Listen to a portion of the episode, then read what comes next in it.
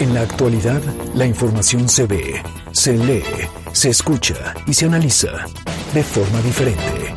MBS Noticias Puebla, con Carolina Gil y Alberto Rueda Esteves. Comenzamos. La pandemia no solo trajo una cruda y larga crisis de salud y económica a México, también ha dejado un fuerte impacto en el sistema educativo. De acuerdo con datos publicados ayer de la UNESCO, la alerta sanitaria de COVID-19 obligó al cierre masivo de escuelas e instituciones educativas y las clases a distancia han podido generar el atraso de un año en el nivel de aprendizaje de alrededor del 70% de los alumnos y alumnas de todos los niveles. Y era de esperarse. Aunque se ha intentado integrar el uso de las tecnologías en la impartición de las materias del plan de estudio, hay muchos factores que no logran consolidar el nuevo modelo de enseñanza. La conectividad, por ejemplo, en nuestro país genera un amplio porcentaje de escolares que no tengan acceso directo y constante a los materiales. El modelo de aprendizaje autónomo no es nada fácil de adoptar. Requiere ciertas habilidades que no están desarrolladas en los estudiantes. Por eso, justamente por eso, la urgencia de regresar a clases presenciales, porque es indispensable recuperar el tiempo perdido, aplicar exámenes, cursos de regularización, para intentar evitar un atraso mayor al que vislumbra la Organización de las Naciones Unidas para la Educación, la Ciencia y la Cultura. Sin embargo, Veo muy lejano este escenario en nuestro país. Ayer justamente leí el reporte del Instituto de Métricas y Evaluaciones de la Salud de la Universidad de Washington, el cual indica que la nueva ola de contagios por coronavirus podría llegar a México a partir de septiembre, donde se prevé que se disparen los decesos por arriba de los mil por día. Esto de manera natural nos llevaría a mantener las actividades educativas a distancia y desde casa. Si antes de la pandemia el sistema educativo de nuestro país era endeble, imagínese lo que nos dejará la pandemia más mortífera de la historia reciente. Yo soy Carolina Gil y esto es MBS Noticias.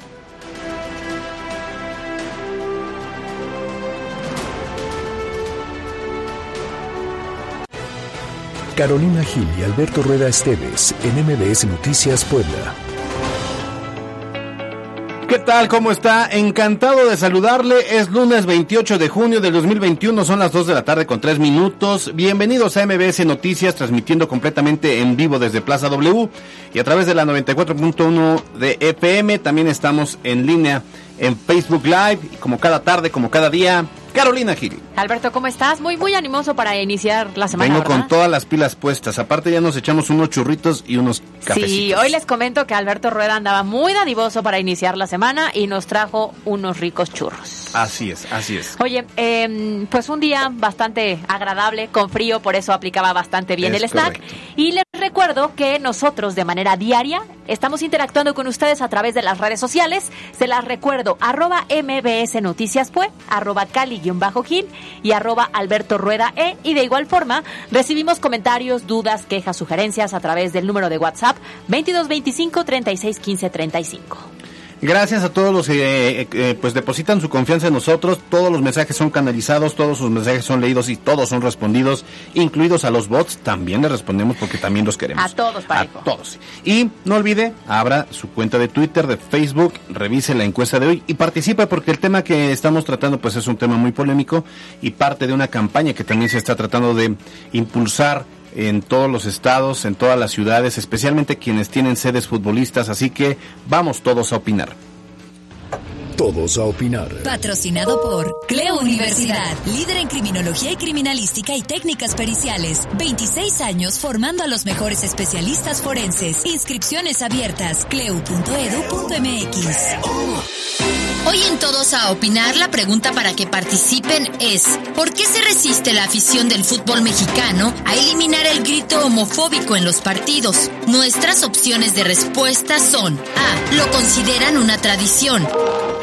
No dimensionan la gravedad. C. Es una afición homofóbica. Participen a través de nuestras redes sociales, arroba MBS Noticias Pue en Twitter y MBS Noticias Puebla en Facebook. Vamos todos a opinar. ¿Te gusta estudiar la mente del criminal y la escena del crimen? Cleo Universidad, líder en criminología y criminalística y técnicas periciales. Inscripciones abiertas. cleo.edu.mx. Presentó Todos a opinar. Hay que ir a conocer otros estados si no conocemos el nuestro? Es tan hermoso. Se levantó un acta y se mandó de inmediato al Plan Nacional Correcaminos, ya que la indicación era de 40 años y más. Son en total 983 refugios temporales distribuidos en 11 regiones de protección civil. Se recibió listado del inventario de 132.780 piezas. Tenemos que 5.981 bienes no fueron localizados en nueve museos.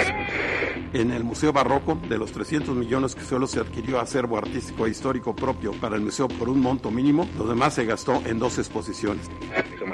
Esta idea de los niños con cáncer que no tienen medicamentos, cada vez lo vemos más posicionado como parte de una campaña ya con una visión casi política.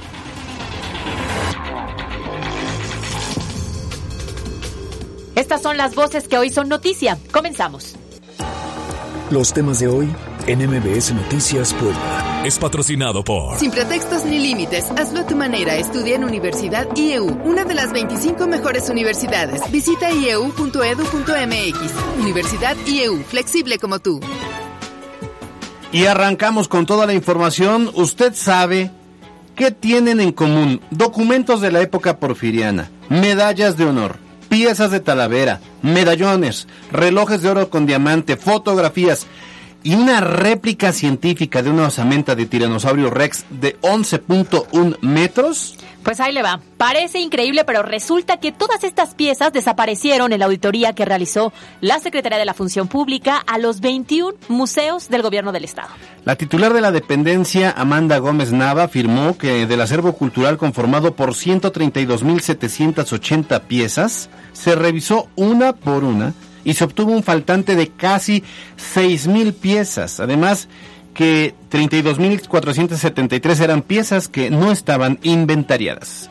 Esto la verdad es que sí llama mucho la atención y es verdaderamente vergonzoso cómo los gobiernos del PAN, del morenovallismo, del galismo, luego también hasta pues de Pacheco Pulido, hayan arrasado con todo este acervo, Caro. Efectivamente, oye, fueron 5.981 piezas las que no fueron localizadas en nueve museos, pero escuchemos lo que dijo la titular de la función pública, Amanda Gómez Nava.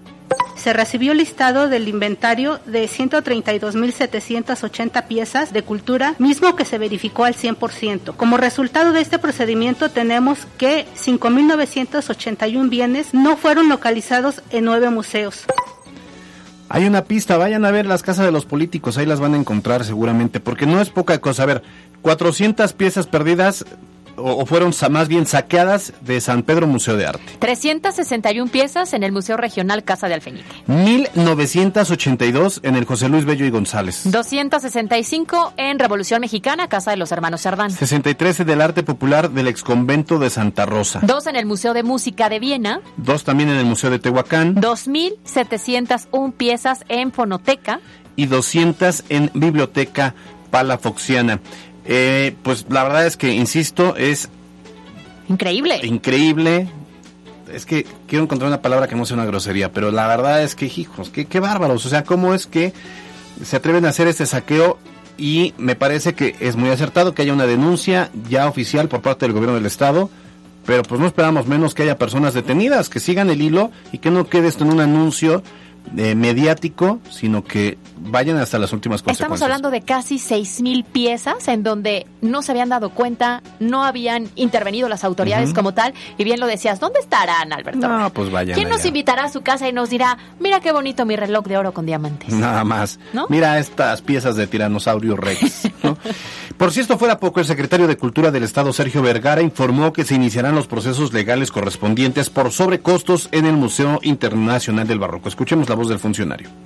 En el Museo Barroco, de los 300 millones que solo se adquirió acervo artístico e histórico propio para el museo por un monto mínimo, lo demás se gastó en dos exposiciones, restauraciones al patrimonio de otros países y traslado de piezas elevadísimas. Esta delegación no implicó un beneficio al patrimonio cultural de los poblanos.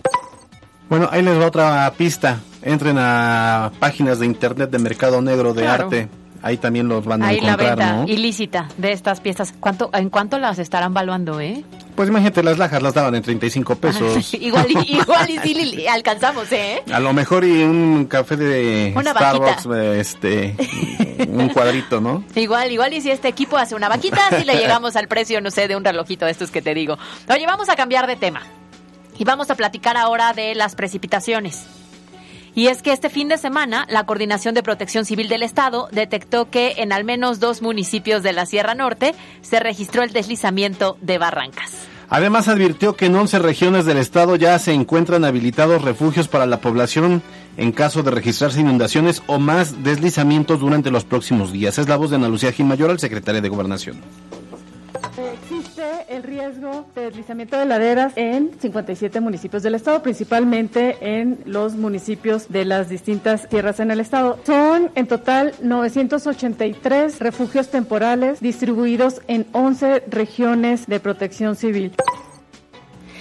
Ahora, este clima, ¿por qué está presente en este momento, en este lunes, el clima con el cielo nublado y las precipitaciones constantes? Bueno, pues resulta que se debe a un huracán, se trata de Enrique, que actualmente es categoría 1. Su presencia provoca lluvias intensas en la zona de Sinaloa, Nayarit, Jalisco, Colima, Michoacán y Guerrero. Así es, se reportan vientos sostenidos muy fuertes de 150 kilómetros por hora y rachas de hasta 185 kilómetros por hora, así como oleaje elevado en el occidente y sur del país. En Nayarit y Jalisco provocará rachas de viento de entre 70 y 90 kilómetros por hora. Y si no cree que mañana, eh, si, si no crece, prácticamente mañana pues podría degradarse a tormenta tropical. Hay que prepararnos entonces porque seguirán las lluvias. Siga sacando el paraguas y la sombrilla, que es lo mismo, y, Y los churritos, Los y, el churritos café, y el y el café. pancito.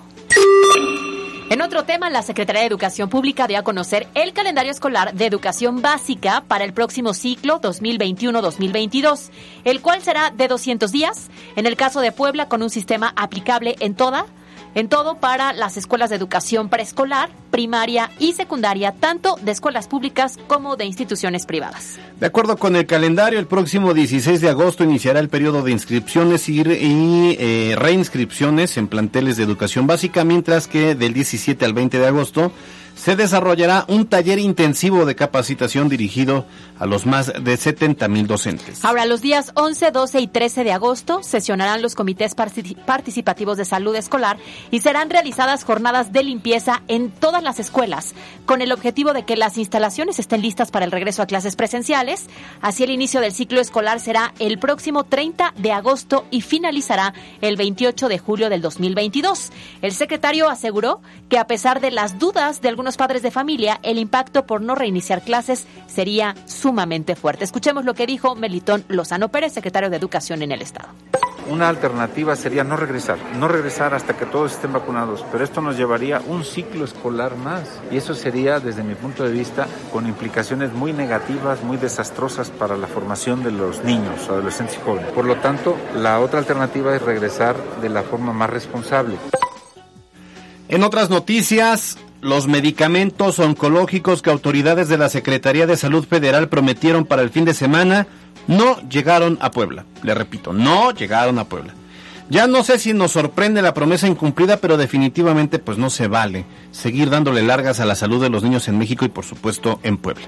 Mira, y aunque hay quienes, pues prácticamente esto es como una telenovela o una estrategia de golpe de Estado, es que el subsecretario de Prevención y Promoción de la Salud, Hugo López Gatel, acusó una estrategia casi golpista contra el gobierno de la Cuarta Transformación porque los padres de familia están exigiendo que se dejen de pretextos y garanticen el abasto de medicamentos para niños con cáncer.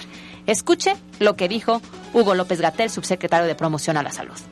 Esta idea de los niños con cáncer que no tienen medicamentos, cada vez lo vemos más posicionado como parte de una campaña más allá del país, de los grupos de derecha internacionales que están buscando crear esta ola de simpatía en la ciudadanía mexicana, ya con una visión casi golpista. Ahí está Gatel siendo Gatel. Cuando creíamos que ya no había más, eh, eh, muestra lo ruin que es López Gatel. No hay que olvidar que al inicio, cuando se empezaron a dar las denuncias eh, de la falta de medicamento y los padres de familia comenzaron a marchar y a protestar por diversas ciudades del país, incluyendo Puebla, incluida la Ciudad de México, López Gatel salió en una de las conferencias vespertinas a decir que pues eran supuestos padres de familia, que eran seguramente eh, grupos de choque, que lo que buscaban pues era generar una mala nota, ¿no? Claro. Y lo que también llama mucho la atención es en el contexto en el que lo dijo, con las personas con quienes los dijo, eran moneros que eh, de la jornada, del periódico La Jornada, de un programa que se transmite en la televisión pública. Todos lo estaban entrevistando a Gatel y Gatel diciendo estas barbaridades, estas estupideces y los moneros aplaudiéndole, los caricaturistas ahí. Eh, riéndose incluso y afirmando y diciendo sí claro no así se ha dado en otros países La realidad es, que absurdo. es absurdo, es indignante, es molesto, me parece increíble que no piense antes de abrir la boca en este sentido por la poca sensibilidad para el tema. Porque él no tiene un pequeñito que está enfrentando en este momento un padecimiento como ese, que si te atrasas en una dosis, No, puede echar hacia atrás todo el tratamiento y la mejora que pueden tener. Entonces está de por medio la vida de los niños. Y que salga con estos comentarios me parece Y increíble. agárrese, porque las malas políticas de Hugo López Gatel provocaron cerca de 500 mil muertos por la pandemia. Y agárrese porque Se va a llegar al Instituto Mexicano del Seguro Social. Dios nos agarre confesados. En otros temas, ya son 17 los detenidos por ayudar al Pirulí a escapar el pasado 6 de junio mientras se llevaba a cabo la- los comicios electorales. Esto con la captura de Kelia N., quien supuestamente acompañaba al civil que le proporcionó la ropa al interior al momento de su escape. La mujer se enfrentará a tres cargos penales luego de resistirse a la detención y además por intentar sobornar a los agentes con escuche nada más 60 mil pesos en efectivo y un teléfono celular para que la dejaran escapar. Hay que recordar que hay 16 vinculados a proceso por este delito, entre los que se encuentran el mismo reo que se escondía con sus familiares en Veracruz. En otros temas y finalmente como parte de la estrategia para la recuperación económica en Puebla, el gobernador del estado anunció que se implementarán condiciones de atracción turística con contenido que involucra también a la cultura del estado. En ese sentido, anunció que el primero de julio se dará a conocer el programa de festejos de los 200 años del Chile en Nogada, entre otras estrategias. Escuchemos lo que dijo el gobernador del estado. La promoción de Puebla en el país es muy importante y desde luego el consumo interno de poblanos para conocer Puebla es algo que debe de impulsarse. ¿Por qué razón hay que ir a conocer otros estados si no conocemos el nuestro? Es tan hermoso. Pues ahí sí le doy razón al gobernador, sí es cierto, como para qué quieres ir a, otra, a otros destinos cuando en Puebla tienes de entrada la capital, la zona metropolitana, pueblos mágicos y muchas, muchas cosas interesantes al interior. Oye, siempre lo hemos dicho en este espacio que a tu ciudad o a tu estado hay que verlo con ojos de turista. Es correcto, Y así debe entonces de esa manera, entre nosotros seguimos reactivando. Oye, por cierto, hablando de turista, hace dos semanas previo a mi viaje al norte, ves que fui, ves que llevé souvenirs. Entonces Ajá. fui al Parián. Bueno, Parián estaba tal queque, estaba a reventar. Me llama la atención porque ya se ha activado esa zona y ya hemos dicho que se necesita reactivar la economía. Pero me llama, me llama- eso fue hace dos semanas, si no es que tres semanas, fin de semana previo a, a que yo volara. Y resulta que lo que me llamó la atención es que los que menos usan cubrebocas son los vendedores. O sea, tú llegas con, con el cubrebocas, pero los que venden ahí no tienen Ellos cubrebocas, no. no. les da la gana usarlo. Oye, y ahí entonces sí valdría la pena un operativo, ¿no? Para identificar estas medidas, porque estoy de acuerdo en que nos urge a todos reactivar Sí, la pero economía. así no, pues, Pero si nos cuidarse. descuidamos, después vienen los problemas. Oye, y punto y aparte, más bien punto y seguido. Ya empezó la temporada de chiles, pero se me hace que se están adelantando, ¿no? En Izúcar de Matamoros la semana pasada este, comenzaron ya con los chiles en nogada, que se están adelantando, que se adelanten. ¿No te gustan los chiles en nogada? No, sí, pero pues como que pierde el sentido, ¿no? No, O- para porque mí yo, yo, yo sabía, yo sabía que empezaba en agosto la campaña, la temporada. No, empieza en julio. En julio, entonces van en todo tiempo, julio y pues. agosto, ¿no? Porque el día es el 28 de agosto, en teoría, ¿no? Bueno, no en teoría, en la práctica. 28 Ajá, de ajá, el día de San Agustín. ¿A quién le molesta que comience ya la temporada de chiles? Pues no sé, a mí no me gusta mucho. ¿No te o sea, no, gusta? no, sí me gusta. No me gusta que se adelanten tanto las épocas. Digo, no, no, en- entenderás que en septiembre ya empiezan a vender cosas de Navidad, Sí, claro. ¿no? Pero entonces ya se, me parece que se están adelantando los tiempos por unas semanitas. Invítanos a comer un chilito en Cuando nogada, ¿te parece? pero nada, pues nos vas a cancelar de última hora. Así terminamos los temas de hoy. Los temas de hoy en MBS Noticias Puebla. Fue patrocinado por... Destaca del resto, hazlo a tu manera. Estudia tu maestría en solo 16 meses. Llama al 222-141-7575. Universidad IEU, flexible como tú. La pandemia en Puebla. El fin de semana siguió la vacunación para los de 40 y más en la capital poblana, aunque ante el reporte de que personas menores del rango de edad fueron inmunizadas en segundo regimiento blindado de reconocimiento, por lo que esta mañana el secretario de Salud en Puebla, José Antonio Martínez García, informó que se levantó un acta y se investiga el tema. Escuchemos lo que dijo el secretario de Salud. No lo podemos ahorita todavía corroborar. Se levantó un acta y se mandó de inmediato al Plan Nacional Correcaminos, ya que la indicación era de 40 años y más. Pero atención porque justo durante este fin de semana nos llegó el reporte de algunas personas que acudieron a varios centros de vacunación una vez que el mismo personal de los centros de salud anunciaron que pues estaban sobrando vacunas. A través del el número de WhatsApp, un joven de 26 años comentó que recibió la dosis de Pfizer en el CESA de Tlaxcalancingo, justamente una vez que le avisaron que ahí no llegó la población de 40 años y entonces sobraban dosis, fueron y se la aplicaron. Y fíjate que yo el fin de semana conviví con alguien que sí está en el rango de edad, pero que le tocaba el domingo y alguien le dijo, si vas el sábado te la aplican y se la aplicaron. Sí, es que a ver, eh, los esquemas deben irse ajustando de acuerdo a los requerimientos. Habrá yo entiendo que, por ejemplo, cuando toca en, en, en, el rango donde toca la G de González o la H de Hernández, habrá muchísima gente, a diferencia de cuando toca de R a Z, claro. que ya disminuye el número de, de, población con apellidos que va de R a Z, por poner un ejemplo. Entonces debe, debe ajustarse. El problema es que cuando esto ocurre, bueno, hoy se hace como tipo de denuncia y entonces la Secretaría dice que lo va a investigar como si se tratara de algo muy malo, cuando lo que insisto me parece es, pues se está ajustando y en lugar de que sobren vacunas que se puedan, eh, preferimos dar esta noticia de que se adelantaron a que después a que digan sobraron las vacunas. Sobraron y se echaron a perder. Sí, pero también yo creo que el riesgo es el desorden que puede llegar en los siguientes días, porque obviamente si te llega un anuncio, pues aunque no estás en el rango de edad, con tal de inmunizar te vas a acudir, ¿no? Y entonces ahí creo que es un problema. Pero nos dice la producción que el IMSS de manera oficial mandó un mensaje diciendo que fueran a ciertos puntos en donde había vacunas porque aunque ahí se hablaba no de los de llegado 40. Sí, ahí yo creo que tendrá la Secretaría de Salud junto con el Seguro Social, pues homologar los criterios de cuando están sobrando, no están llegando los eh, la población a vacunarse que que procede. Que se si se van a adelantar las edades, bajo qué criterios también. Pero bueno, pues al final me parece que eh, pues tienen que poner orden. Claro, porque aquí es un chavo de 26 años el que nos lo reportó, o sea, ni siquiera de 30. Ajá, sí, pues a- habrá, habrá que poner atención.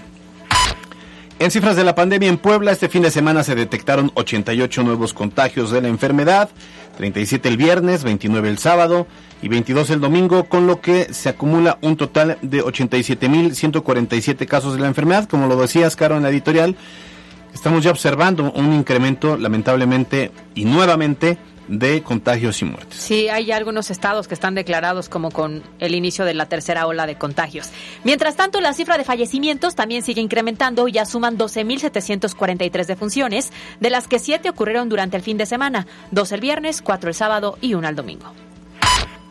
Y este lunes en Italia se eliminó la, la obligación de usar cubrebocas al aire libre, aunque la población deberá tener siempre uno a la mano por si se dieran situaciones de alta concentración de personas. El Ministerio de Salud calificó por primera vez a las 20 regiones de la península como blancas o de bajo riesgo, a excepción de la región del Valle de Aosta, con una población de 125 mil personas de las 60 millones que viven en Italia. Hay que recordar que Italia fue el primer país de Europa duramente azotado por la pandemia de COVID-19. Registraban hasta 500 muertes diarias en su peor momento. Pues Oye, imagínate.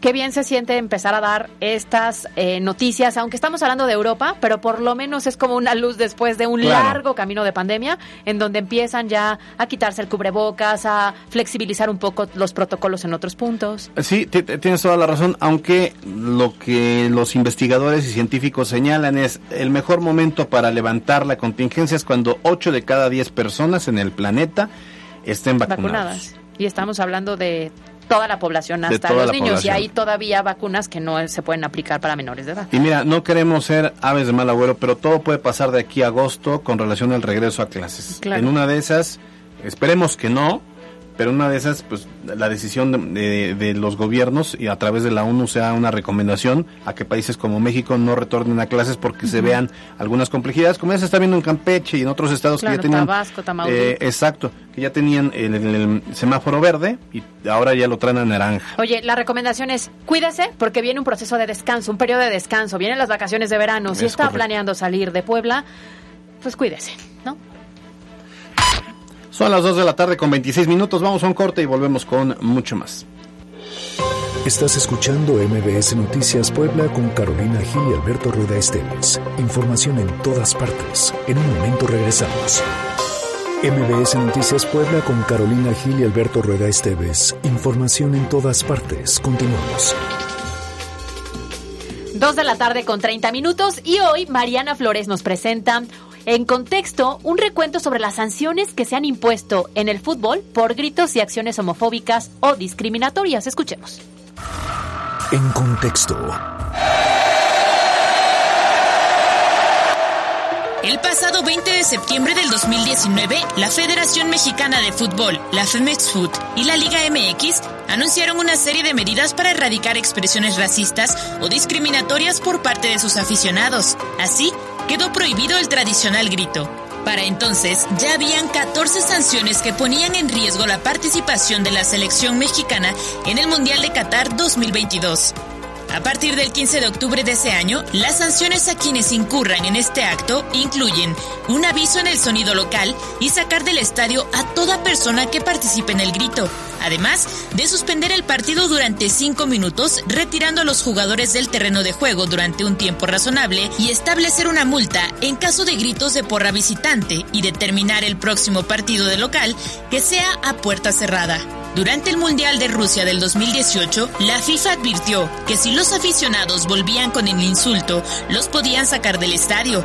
A inicios de junio de este año, la CONCACAF promovió la campaña What's Wrong is Wrong, lo que está mal, está mal, en la que pidió que en ningún estadio en Estados Unidos los aficionados mexicanos o latinos lanzaran el grito. Este viernes, la FIFA elevó el tono y la comisión disciplinaria determinó el castigo. México no podrá contar con aficionados en sus dos próximos partidos como local. Este es el castigo por parte del organismo para sancionar a la Federación Mexicana de Fútbol por el comportamiento de sus aficionados. El primero. Sin embargo, la federación ha recibido una multa de 1.5 millones de pesos por el grito que se escuchó durante el torneo preolímpico de la CONCACAF que se realizó en Guadalajara a finales de marzo pasado. Para MBS Noticias, Mariana Flores. Las 2 de la tarde con 32 minutos, pues ese maldito grito que inició sin la intención de ser, em, de, de generar, ¿cómo se diría? Ayúdame. Ayúdame. sin ser una agresión. Sí, sin ser una agresión, exactamente. O sea, nació como de manera muy inocente eh, por toda la cultura que se veía. Sí, sí, sí como agresión, pero no un insulto directo, ni como, ni como un acto de discriminación. Es como una ah. distracción a lo largo del partido al equipo contrario, ¿no? Sí, sí, La realidad es que el sentido de la palabra no, no, no va implícito, pues. No. O sea, lo utilizan entre broma, parte de la chorcha que tenemos los mexicanos, pero pues ya se ha salido ya. Ya se salió de control porque esto ya está afectando el proceso eliminatorio para competencias internacionales y pues no, los tiempos han cambiado, la base de los derechos y el respeto por las minorías ha, ha dado paso a que cosas que antes se permitían o eran comunes, como lo estábamos mencionando, pues hoy sean duramente criticados. Oye, ¿te parece si el tema lo platicamos con peras y manzanas? Vamos con peras y manzanas. Por eso está en la cabina de MBS Noticias Miriam Lozada, que es reportera y comentarista deportiva precisamente de este espacio informativo. Hola Miriam. ¿Qué, tal Alberto Caro? Un gusto estar con ustedes. Oigan, y es que ese grito parecía la verdad algo que bueno que nos gustaba no como que era de relajo de risa que nos daba gracia del ambiente del folclore que se vive en los estadios. O sea parte de todo eso y se ha convertido hoy en día ya en un problema para la Federación Mexicana de Fútbol y para en general la Liga MX cómo le está afectando esto a la selección mexicana precisamente realmente le está afectando mucho. Si te parece platicamos rapidito de cómo inició este grito no porque todos nos preguntamos bueno y de dónde salió a quién se le ocurrió o cómo fue ustedes se acordarán de ese portero Osvaldo Sánchez que tanto tiempo estuvo claro. con la selección nacional y en el fútbol mexicano, ¿no? Osvaldo Sánchez, que pues fue un ídolo para muchos aficionados. Eh, él inició su carrera profesional en la cantera del Atlas. Entonces, eh, posteriormente fue llamado a, a- a ser portero de las Águilas del América, estuvo un tiempo en el América y regresa a las Chivas Rayadas del Guadalajara. Entonces, se tiene la creencia de que es una porra del Atlas la que, bueno, comienza a gritarle a Osvaldo Sánchez, pues este grito, digamos, Como enojado, como de decir como- traidor, ¿no? Como de traición, Ajá. exactamente. Entonces, así es como empieza el famoso grito que hoy pues tiene sumido en un problema y que bueno, pues sea la verdad reflejado pues en grandes multas económicas, ¿no? Para Oye, la selección. un nacional. problema muy grande porque estamos hablando de controlar a, A la- la, una afición. masa, y a entonces una ahí masa, está sí, claro. sumamente complicado. No, y hasta se ha vuelto, yo sé que está mal dicho, pero se ha vuelto una tradición. Un es el reto, ¿no? Casi, como casi. una- yo lo veo así como que la afición ajá, no, ya va es al que estadio y cuando se convirtió en viene el saque de portero, Y ahora ya es un reto, porque ahora el reto es cómo eliminarlo. Claro, de hecho, claro, la, la-. Federación Mexicana de Fútbol ha lanzado toda esta campaña para poder incentivar a través de los medios de comunicación a las aficiones a que dejen de hacerlo. Así es, recordemos que primero se populariza este grito en todos los partidos de liga, ¿no? Prácticamente toda la liga mexicana se hacía, Sí. era una gracia, todo el mundo nos divertíamos gritando, ¡eh! Sí, sí, Y bueno, pues no, Y ya. y las no, no, no lo voy a gritar.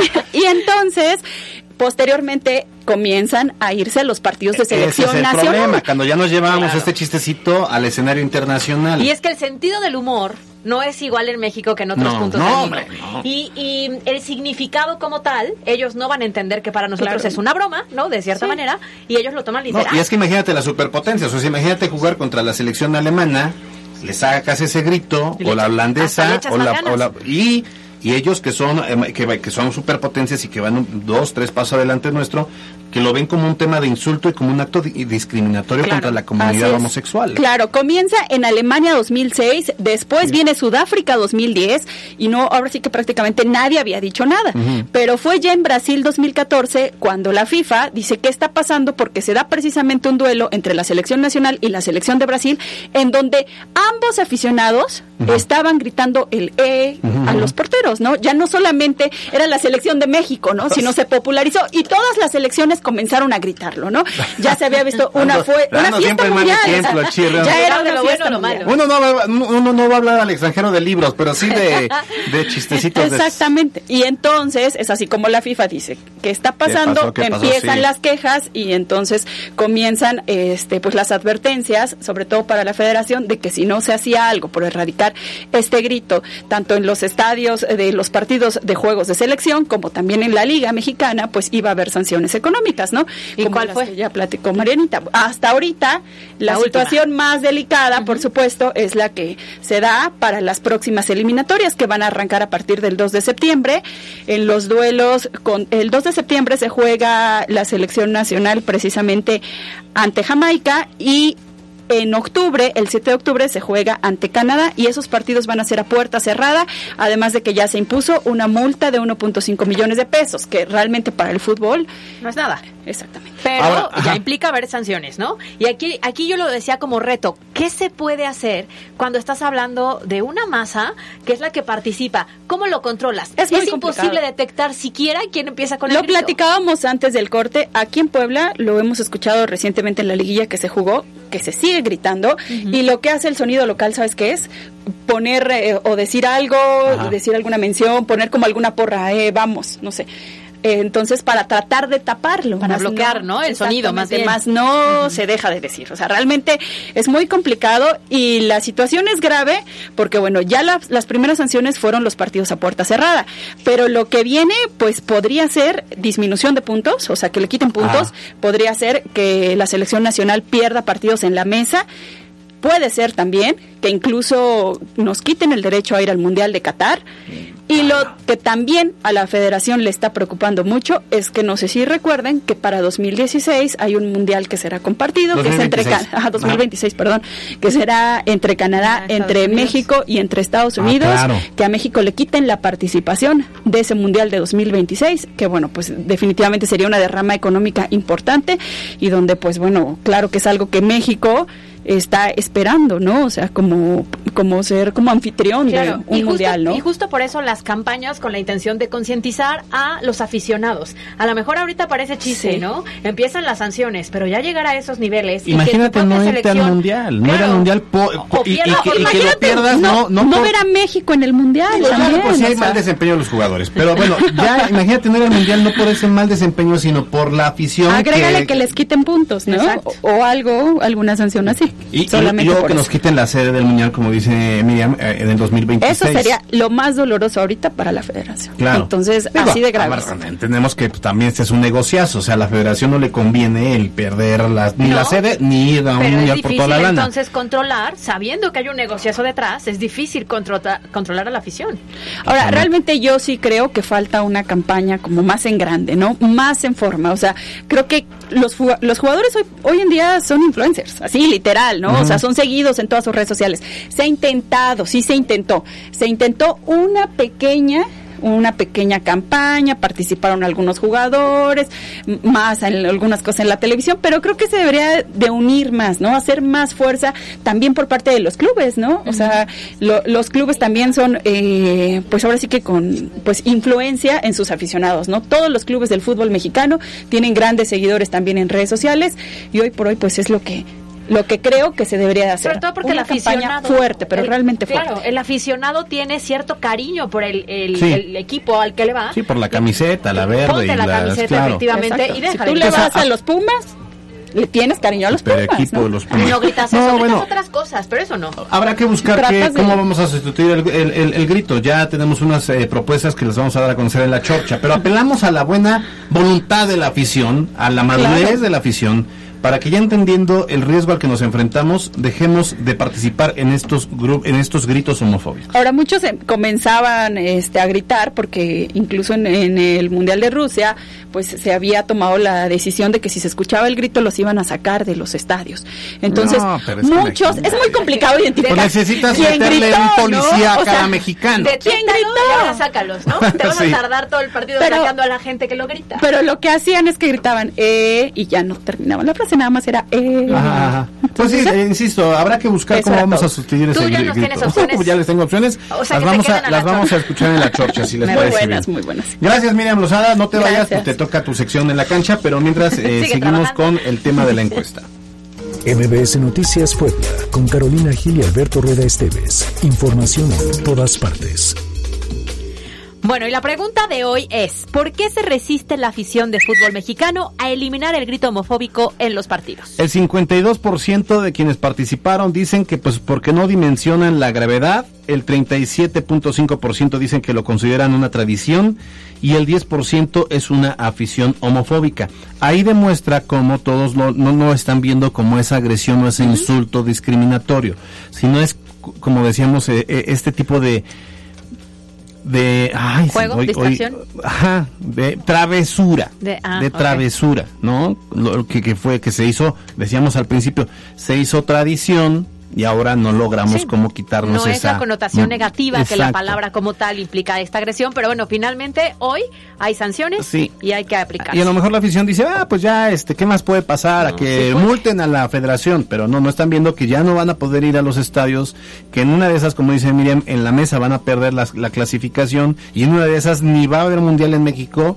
para que el- la Federación Internacional ponga Y nosotros queremos ir a Qatar. y que ya tengo todo yo los boletos para ir a Qatar, ¿qué voy a hacer si no voy a ir a ver a la, a la selección? Vamos ahora sí con información deportiva. Seguimos, ¿no? Con Miriam. Miriam Rosada. En la cancha de MBS Noticias Puebla. Y bueno, les platico que en conferencia de prensa virtual, la secretaria de Turismo y su titular Marta Ornelas, así como el presidente del Club Puebla, Manuel Jiménez, dieron a conocer una alianza estratégica que van a tener a favor de la Secretaría de Turismo en Puebla y también a favor del Club Puebla. Además, se da a conocer que la página Visit Puebla MX va a ser el patrocinador que esté en el uniforme de la franja para el próximo torneo. En información local, los Pericos de Puebla no salieron bien librados y es que cayeron anoche 14 carreras a 1 ante los Leones de Yucatán, quienes terminaron llevándose la serie dos juegos a uno. Por cierto, la novena emplumada anunció la contratación del nuevo lanzador holandés Tom Block ante la baja por lesión de Gabriel Arias. En otros temas, hay que mencionar que Puebla se suma a dos medallas de plata dentro de los Juegos Nacionales de CONADE que se están llevando a cabo en Guadalajara dentro de la gimnasia artística. Es Aisha Renata Gutiérrez y en el tenis, las ganadoras fueron eh, del tenis femenil Lucía Fernández y Ana Huerta. Además, hay que mencionar en temas internacionales que Bélgica, República Checa, Dinamarca e Italia son las primeras selecciones que avanzan a los cuartos de final de la Eurocopa y en la actividad de este fin de semana, mientras los representativos de Países Bajos y Portugal ya quedaron prácticamente eliminados con todo y Cristiano Ronaldo, que bueno, sabemos es la estrella de Portugal. España y Croacia, así como Francia y Suiza, definen a los siguientes calificados. Y finalmente les platico que el mexicano Checo Pérez quedó una vuelta de rebasar a Valtteri Bottas para arrebatarle el tercer lugar del Gran Premio de Estiria en la Fórmula 1, en donde fue una carrera eh, en donde prácticamente fueron los mecánicos en los pits los que le fallaron al mexicano, quien tuvo que remontar varios segundos y sin embargo no le alcanzó. Hasta aquí la información deportiva. Muchas gracias. Nos escuchamos la próxima.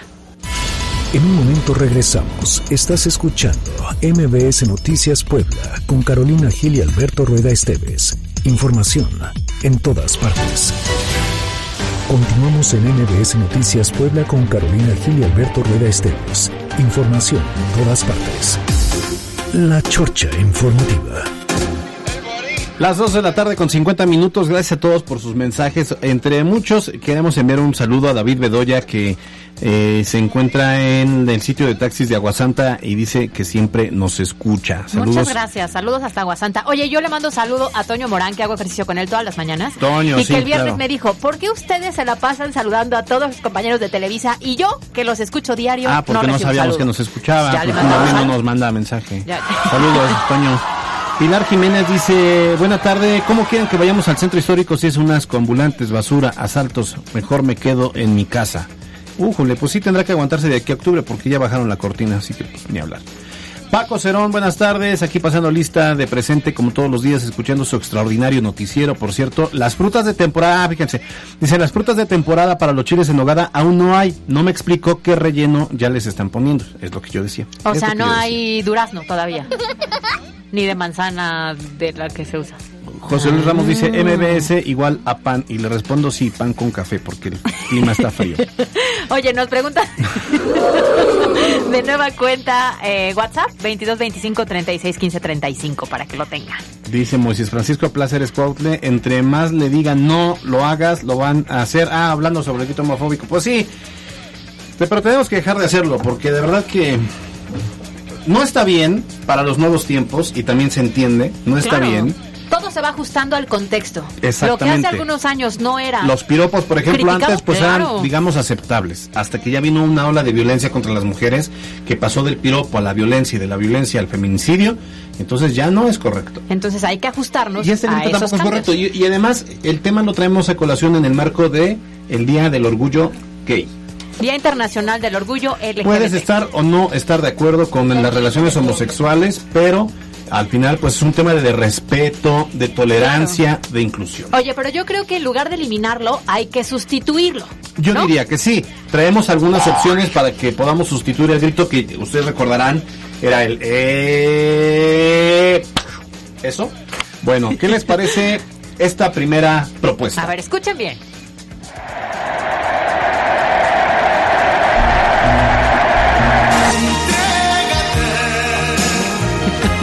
Ahí está esa primera opción, bonita, ¿no? Pues está... no, puede El ser, sol. puede ser una buena opción.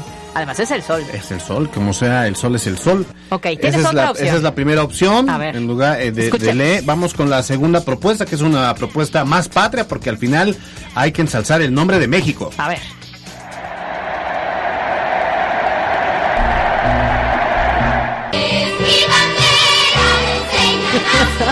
Incluye. Incluye el Claro, saludo. estaría este, bien para los Juegos ¿no? Internacionales. Tienes toda la razón. Esa puede ser. Esa ¿eh? también, ¿les, ¿les va gustando las opciones Sí, que tenemos? la segunda ahora me gusta más. Tú, Miri, Miri, buenas tardes, bienvenida. Qué bueno que estás aquí en la chorcha. Perdón. Si Carlos Parraguirre le abriera el micrófono, por supuesto, y no lo cerrara aparte de nosotros. Disculpen ustedes. ya entendimos, ya entendimos. Pero creo que no, no me escuchó. quiere, no me quiere. No me quiere. Se están burlando por tu gallito. Sí, ya no me, no me, por favor, ya no me lo recuerdo. Pero mira, pues ya vamos a tener cervezas acá para cuando se, se seque la garganta, la refresquemos de esa forma. sí, ni siquiera, ni eso mínimo aquí debería haber. Ah, pero hay churros, hay churros. Mínimo. A ver, ah, ya ¿tienes- se los, ya se los, ya se Había, los, había, este, había. endulzó el Parraguirre. Tercera opción. Bueno, vamos con la No tercera opción. Esta es una opción. Cuando vayamos perdiendo 7-0, que ha pasado, ¿sí o no, Miriam? En juegos eh, de selección. Bueno, sí ha pasado muchas veces. Este, ahí va este grito, esta opción de grito. A ver.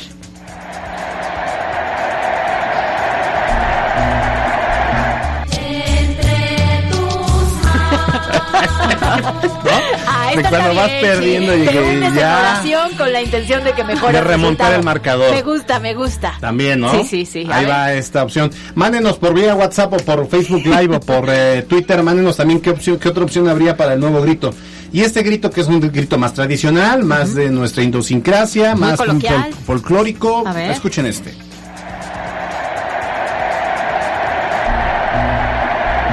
Estufas, lavadoras. Este está muy tropicalizado a nosotros. Me quedo con el de Luis Miguel. Tú, Luis Miguel, Sí, Luis con Miguel. esta, me gusta. con estufas. Estufas. Sí. Yasmín Tamayo, jefa de información. O algo de hierro bien. También, entrégate de Luis Miguel. Está muy bonito. Mariana Flores. La bandera. Ay, muy patria. Es muy patria. ¿Tú, Carlos Parraguirre? Entre tus manos. Sí, pues es. exacto. Este, Estaríamos ¿Tú? entre las. No, pues estufas. Estufas, ¿no? Estufas. Oye, o, o- Pero ganó, entrégate, ¿no? A ver, échate aplica, atrás el de aplica entrégate. a todos, ¿no? Depende cómo vaya el partido, puedes aplicar. Entrégate y A estufas. ver, a ver, pongamos el de entrégate.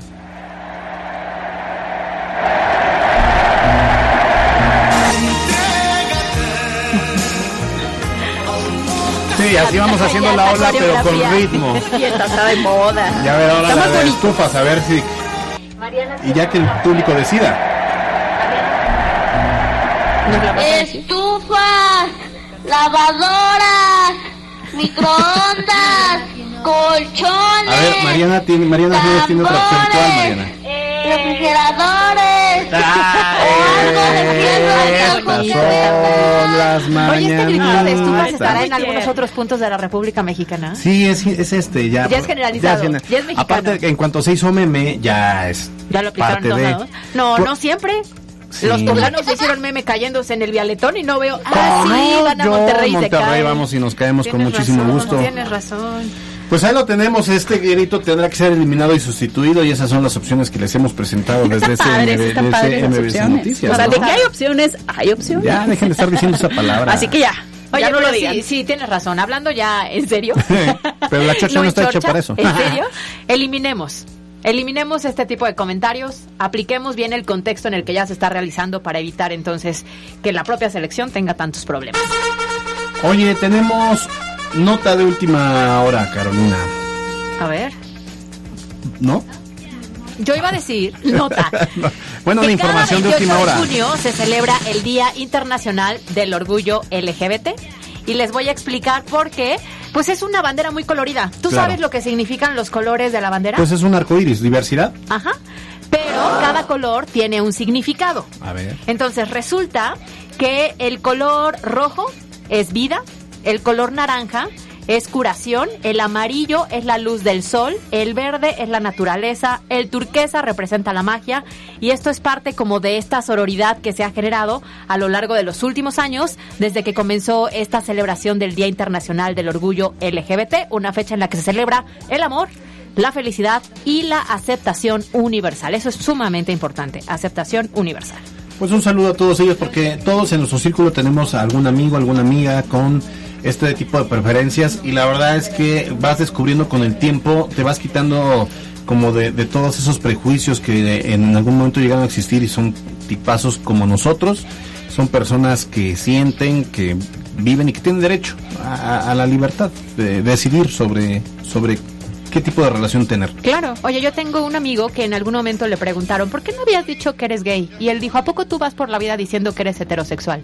Y tiene toda la razón. ¿no? Claro. O sea, no tendríamos por qué hacer una distinción o una diferencia en estos momentos de la vida en donde hemos visto tantas agresiones de pronto. Creo que se van caminando pasitos, pasitos, pero aquí lo importante es sí sumarnos todos y entender que cada quien es libre de decidir sus preferencias. Es Claro, cuestión personal 100%. Totalmente. ¿Tú qué opinas, Miri? Yo creo que realmente hay que apostar por la inclusión, ¿no? Ya en todos los aspectos, dejar ese tipo de palabras racistas, machistas. México se caracteriza por ser un país, la verdad, bastante machista, entonces eso es lo principal, ¿no? O sea, me parece que ahora sí que como dicen por ahí, lo importante es el amor y entonces hagamos el amor y no la guerra. Abrazos, no balazos. Esta ya se fue por otro lado. Oigan, No, por bueno, cierto- no importa. Hagamos el amor y no la guerra. En información de última hora, la, por mayoría de ocho votos, la Suprema Corte de Justicia de la Nación aprueba la declaratoria de inconstitucionalidad sobre el uso lúdico de la marihuana. O sea que dos pasos adelante, tres pasos atrás. Fíjate que en Nuevo León vi cómo había ya anuncios de la empresa que creó Vicente Fox, el panista, de para la venta de marihuana. Pues va para atrás, Va para atrás. Pobre, como Vicente Fox, ahora de qué va a vivir. A ver quién sale ahora con TikTok diciendo que siempre no. Ah, no, no es cierto. Oye, por cierto, no hemos hecho nuestro TikTok. No hemos hecho ni uno, ¿verdad? No. ¿Tienes TikTok de entrada? Sí, pero para Pero enterarme, chismosear. para chismosear. Sí, yo igual. Apenas hablaba de que ahí, eh, ahí me, me formo en temas de etiqueta. Muy bien, Verónica García, gracias. La última dice que es la mejor estufa, refrigeradores, etcétera. Pues ya nos vamos. Miriam Lozada, gracias por venir a de la cabina de MBC. Gracias Alberto, gracias a todos por invitarme. No, al contrario, qué bueno que estás con nosotros de manera presencial. De manera presencial. Gracias, Yasmín Tamaño de la Jefatura de Información, Mariana Flores en la producción, Carlos Parraguirre en los controles de esta nave llamada MBS Noticias. Ah, para que no nos vuelva a cerrar los micrófonos, hay que tratarlo bien. Nos vemos, Caro. Nos vemos mañana en punto de las dos. Que tengan muy buena tarde. Yo soy Alberto Rueda, este es excelente arranque de semana. Tápese, tápese porque va a seguir frío y lluvia. Y, y cafecito. Abrácese del que tenga al lado, así se quita el frío. bye bye. Escuchaste MBS Noticias por cortesía de Kia Bon. Te esperamos en Kia Fuertes y en Kia Cerdán. Maneja lo hecho en México. Usted está informado. Esto fue MBS Noticias Puebla con Carolina Gil y Alberto Rueda Esteves. Información en todas partes.